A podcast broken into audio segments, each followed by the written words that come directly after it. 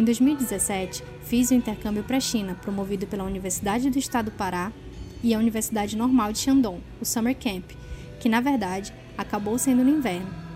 Vou falar sobre oito mitos e verdades que eu comprovei nessa experiência de conhecer a China. 1. Um, redes sociais são bloqueadas na China. A mais pura verdade. Logo que cheguei na China, meu celular simplesmente não pegava nenhuma rede social. Não pensei que seria algo instantâneo, que assim que chegasse na China, desde o aeroporto, teria minhas redes sociais bloqueadas. Mas foi. Facebook, Instagram, WhatsApp, Google, todos os aplicativos ocidentais. Eu já tinha me prevenido sobre isso e pedi para os meus parentes e amigos que instalassem o WeChat, que é um tipo de WhatsApp chinês. Afinal, não queria deixar de mandar as fotos dos lugares maravilhosos que eu estava conhecendo. A verdade é que eles têm aplicativos chineses similares e não sentem falta dos nossos. 2. Chineses não usam dinheiro impresso. Outra verdade. Ao redor da universidade e do alojamento que tinham várias lojas que passávamos a noite entrando e saindo delas para conhecer e tentar comprar alguma lembrancinha para os nossos amigos, as filas eram bem rápidas, até a nossa vez. A vez dos brasileiros desprevenidos que não imaginavam que na China o uso da moeda impressa é algo do passado. Lá, o mesmo chat que falei para vocês, que é como se fosse o nosso WhatsApp, é uma ferramenta super útil para pagamentos também. Apenas passando, passando o scanner do celular no QR Code da loja, em 10 segundos, tudo é pago, o que reduz as filas e agiliza o trabalho dos funcionários. Até a passagem de ônibus é paga dessa forma. Mas nós não sabíamos disso e ficávamos contando moedinha e atrapalhando a vida do chinês moderno. E isso nos leva para o nosso terceiro tópico. Na China, tudo é antigo. Isso é mito. Tá aí algo que me deixou realmente admirada. Mesmo tendo estudado muito, só essa experiência me fez perceber o quanto a tecnologia facilita a nossa vida. Tudo é prático lá, desde o pagamento de coisas simples, como já disse, até viajar. Sair de Xangai para Dinan levou algo em torno de duas horas e meia de trem-bala coisa que de ônibus levaria a metade do dia. Ele tem quase o tempo médio do avião, mas sem as burocracias de viagem aérea, sabe? Para matar a curiosidade de vocês, um trem-bala atinge a velocidade média de 220 km. E essa velocidade toda não é sentida fisicamente, é uma viagem até mais confortável que de avião. É servido comida e os assentos são excelentes. Os prédios são imensos e com uma arquitetura diferenciada parece que sempre querem fazer um mais tecnológico e bonito que os outros. Na Universidade de Shandong, fomos no Centro de Tecnologia e é absurdo o investimento da China nessa área. Passamos por um setor de pesquisa e desenvolvimento de jogos e não havia nenhum funcionário ou aluno por lá. O monitor nos informou que todos estavam usando o hardware da universidade, o computador, mas de suas casas, em home office.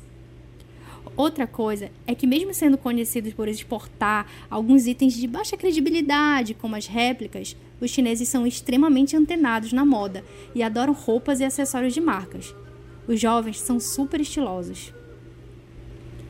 4. A China é um país com muita poluição. Verdade, infelizmente.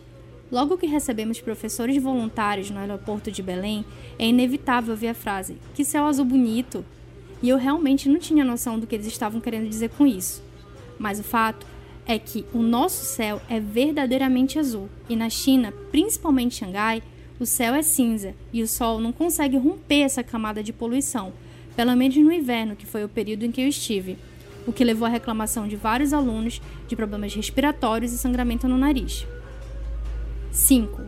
Os chineses não falam inglês.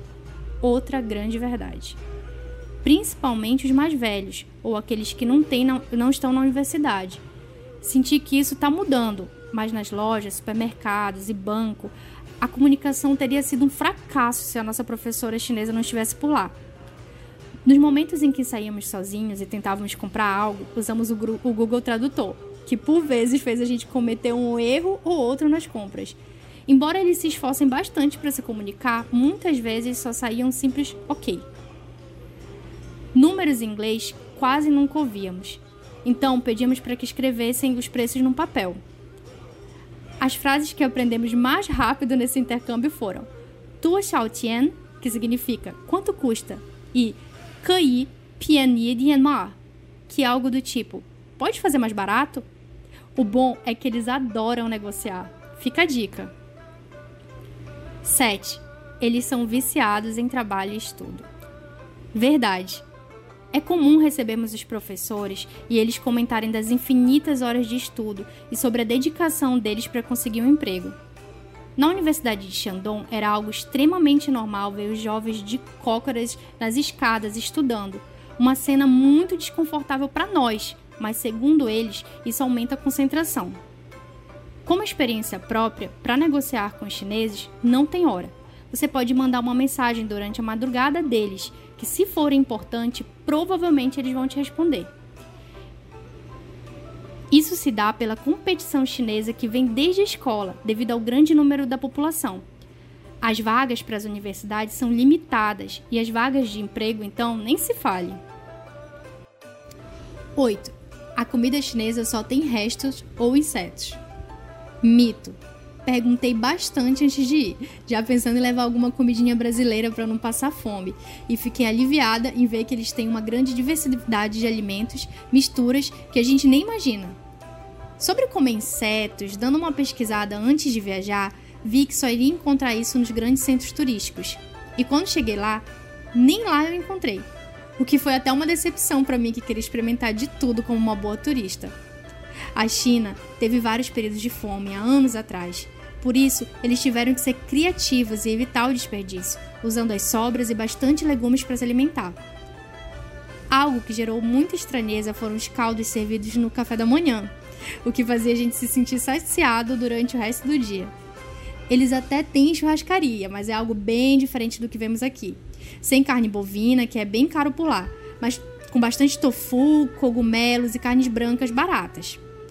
A mistura de doce e salgado, a picância e a acidez dos alimentos fazem os paladares não muito adaptados como os nossos sofrerem um pouco. Alguns alunos só se alimentaram praticamente de ovo, pão e arroz. Mas eu sinceramente não demorei muito para me adaptar e até hoje sinto falta de uma boa guiosa com molho picante ou um caldo com amendoim. Bom, pessoal, é isso aí. Foi um prazer contar para vocês sobre as minhas impressões e experiências de quando eu estive na China. E agora que vocês já sabem um pouco mais sobre os chineses, eu aproveito o espaço para convidá-los a ficarem atentos nos prazos de matrícula e não perder a sua vaga no próximo semestre no Instituto Confúcio na UEPA e aprender ainda mais sobre essa cultura distante, mas magnífica.